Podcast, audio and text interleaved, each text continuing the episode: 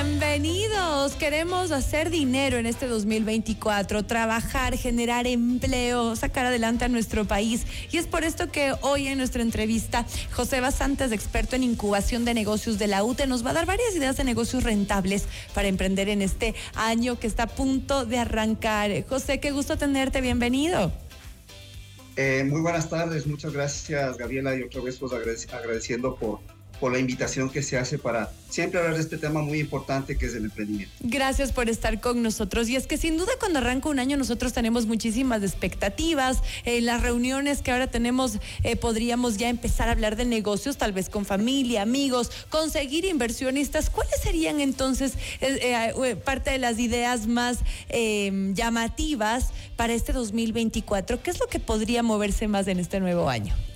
Gabriela, eh, antes de entrar a esa, a esa, a, contestarle, yo creo que hay que entender que el Ecuador es un país eh, rico, eh, rico en, materia prima, ¿no es cierto? También rico culturalmente. Entonces, este contexto que acabo de dar como antecedente es muy importante entenderlo para que los emprendedores o los nuevos emprendedores que quieran, obviamente, introducirse en este campo, pues sepan que pueden eh, elegir cualquier, ¿no es cierto?, cualquier momento para poder emprender.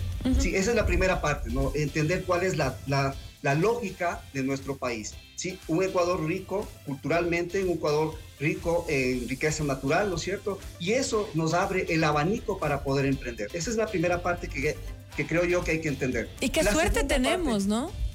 Qué suerte tenemos de que haya tanta variedad en un país tan chiquito. Tenemos mucha suerte, hay que aprovechar esto. ¿Cuál sería la siguiente? Parte? Bueno, lo, siguiente es entender cuáles son los sectores que más se han sostenido en el tiempo, que es lo, lo, lo, importante, ¿no? Entonces, durante los últimos cinco años, los sectores de alojamiento y servicios, por ejemplo, han contribuido con el 12% en el PIB. Sí, eh, lo que tiene que ver también con la agricultura y, lo que es pesca de camarón han contribuido con el 11% con respecto al PIB. Y la manufactura, que es la parte importante porque estamos ya entrando en ese campo de transformar, de agregar valor agregado a la, a la materia prima, la, el, la industria, la manufactura aporta hoy con el 14.8% de PIB. Entonces, estos sectores que acabo yo de mencionar son sectores muy importantes en donde uno puede arrancar, ¿no es cierto?, o colocar una idea de negocio. Excelente, excelente. Y con eso ya podemos también abrir un poco nuestra mente, nuestras ideas. ¿Qué, tal si hablamos también un poco de tecnología? Porque tal vez, y esto es algo en el que tal vez nuestro país eh, no se ha desarrollado lo suficiente en comparación con, con, otros países. Hablamos mucho, sí, de desarrollo de agricultura, de materia prima y demás. Pero, ¿qué, qué pasa ahora cuando la tecnología ahora está al alcance de las manos y ya no se necesita eh, grandes máquinas de aparatos, sino ya es mucho, mucho el ingenio de, de, de quienes lo desarrollan? Por ejemplo, temas relacionados a software, aplicaciones y demás más. Claro, ese, ese es un campo que está siendo recientemente explotado en el país. Entonces es muy importante también el poder iniciar emprendimientos en este campo de la tecnología. Pero me había, hablado, me había olvidado también de dar un dato muy importante que está conexo con la tecnología, que es el tema del e-commerce. ¿sí? En los últimos dos años, el e-commerce ha crecido en un 60%. Para el 2023, para este año que estamos acabando, las ventas por e-commerce son de 5 mil millones de dólares. Pasamos de 600 millones a 5 mil millones de dólares. Increíble. es importantísimo entender esa lógica porque ahí también está una oportunidad de negocio. El poder establecer a, ¿no es cierto?, que puedan ayudar obviamente a profundizar, ¿no es cierto?, a las empresas acerca, por ejemplo, de conseguir más, más mercado, más consumidores. Entonces, todos estos datos que yo estoy lanzando en este momento son muy importantes de entender bajo la lógica y la estructura, ¿no es cierto?, que nuestro Ecuador tiene para, para poder generar nuevos emprendimientos. Entonces ya el ecuatoriano le está perdiendo el miedo a comprar en Internet. Así es, así es, ya esto es una, es una moda, si cabe el término, que vino y se va a quedar. Sí, vino y se va a quedar. Esto no va, esto no va a fenecer. 5 mil millones de dólares, es increíble. El 60% ha crecido desde que estuvimos en la pandemia. Entonces, ya es un mercado, ya es una oportunidad que se tiene para poder eh, iniciar nuevos negocios dentro de esta, dentro de esta rama, ¿no? Así que es muy importante visualizar la lógica de Y pensando en esto, yo todas mis compras de Navidad las hice online. ahora que lo, lo pienso, tenía un poco de miedo entrar a los centros comerciales con toda la, locura que hay y sí, he dado el paso. Qué bueno que ahora se abra. Ahora, los cursos digitales, ya que estamos hablando de temas tecnológicos, eso, también ha crecido muchísimo y vemos también a muchos ecuatorianos que se están lanzando y estos cursos no solamente funcionan para gente que estamos aquí dentro del país, sino para el mundo. El, comercio y las actividades de enseñanza, también olvidé de mencionar esto, el comercio y las actividades de enseñanza aportan al PIB el 10%. Por lo tanto, también es un sector económico que es una oportunidad para poder generar eh, nuevos emprendimientos. Yo, quiero mencionar algo que es sumamente importante, ¿no es cierto? Por ejemplo, debemos entrar ya a hablar sobre conceptos que se vienen hablando ya en el mundo. Por ejemplo, en el tema de la economía circular. Sí, es importantísimo ya que los emprendimientos vayan hacia ese concepto de economía circular. Eh, eh, nosotros en la incubadora tenemos una, voy a ser infidente, tenemos una marca que se llama Jumper Clothing, ¿no es cierto?, que se dedica a, hacer chompas, ¿no es cierto?, para universitarios. Ese fue el primer fin. Pero luego, luego de las diferentes testeos, luego de las diferentes validaciones, le llegamos a conectar a esta marca, es a esta marca con la economía circular y ahora los desperdicios son casi cero bajamos costos, eh, generamos una nueva unidad de negocio, ¿no es cierto?, con un costo muy bajo y que lo, lo podemos vender y justamente es para los animalitos para los perritos. Estamos creando nosotros eh, juguetes para mascotas. Mire, desde la industria del tejido vamos hacia otra industria, ¿no es cierto? Utilizando este concepto de la economía circular. Interesantísimo. Yo creo que ese valor agregado que se pueden dar a los productos ahora no solo es eh, crear el producto, producirlo, o, sino es darle ese plus para que el público te prefiera frente a la competencia que cada vez es más compleja. Así es que también vale la pena esto. Eh, ¿Qué más? Al hablar de temas tecnológicos también hay mucha gente que sueña con ser influencer o microinfluencer. Esto se podría eh, mencionar como que puede ser un negocio interesante, una de las profesiones, entre comillas, del futuro de este 2024.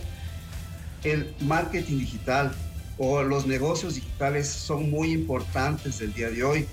Miren, esa es una oportunidad que se puede crecer y se la puede ir eh, estableciendo en un nicho de mercado. ¿Cuál es ese nicho de mercado?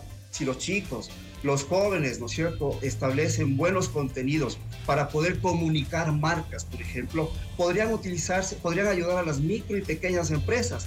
Este es un nicho de mercado que normalmente no utiliza, ¿no es cierto?, eh, los, los, medios tradicionales porque son muy costosos.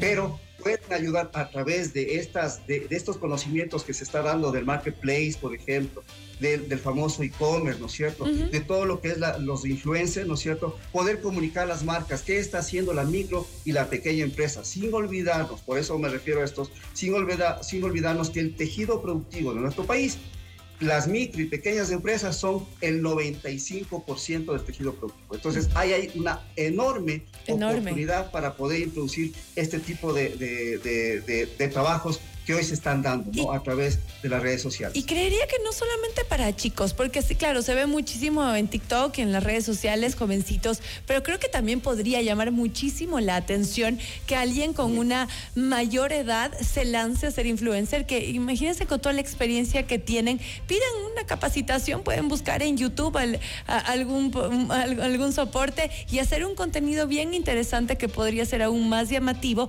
porque un poco eh, rompen, salen de la caja de lo que regularmente se vería en influencers. Así es que bueno, puede ser este como un negocio adicional. La idea es que ustedes que nos escuchen ahora, eh, se les haya quedado alguna de estas ideas que nos ha compartido hoy nuestro invitado para que este siguiente año sea más productivo, generen más recursos, que generen empleo y ojalá pues eh, se, pueda hacer una gran empresa de la que tú estás arrancaste tal vez y en este año, año que está a punto de terminar. Así es que desde ya toda la suerte, todos los éxitos y para ti también, José, muchísimas gracias por acompañarnos, que este nuevo año sea maravilloso.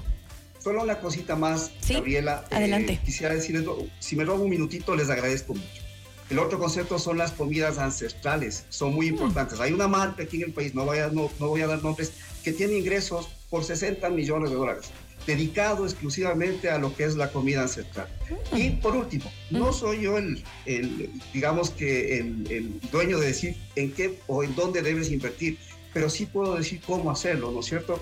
Entonces, chicos, eh, jóvenes, eh, quien quiera emprender en el país, primero, por favor, busquen un problema, busquen el tamaño de ese problema, eso les va a dar una dimensión de mercado. La dimensión de mercado es cuántos consumidores quieren consumir ese producto, eso es importantísimo para ver la escalabilidad y la sostenibilidad del proyecto. Luego busquen un aspecto innovador que les diferencie de la competencia y por último, si es que es el caso, y en algún momento se puede hablar, sí, aten a ustedes, aten a ese modelo de negocio un propósito, porque eso le va a potenciar enormemente al modelo de negocio. Maravilla. Bueno, y para quienes estén interesados en lanzar lanzarse con un emprendimiento y quieren apoyo, pues estoy segura que José les podrá, les podrá ayudar en, su incubadora de negocios de la UTE. ¿A dónde pueden comunicarse? Bueno, eh, pueden ir a la, al campus occidental, bloque A, Facultad de Ciencia de Derecho, Ciencias Educativas y Sociales. Estamos en el primer piso, contamos con cuatro mentores. Sí, eh, el un mentor es en, en, lo que es la parte legal, tenemos un mentor financiero, tenemos un mentor de gestión de procesos y quien les habla, pues todo lo que tiene que ver con el testeo y la validación de los productos. Excelente. Estamos prestos para poderles ayudar. Muchísimas gracias por acompañarnos y nuevamente un feliz 2024 para ti. José Basantes, experto en incubación de negocios de la UT. Gracias por estar con nosotros. Hacemos una pausa, ya volvemos. Gracias a ustedes, muchas gracias.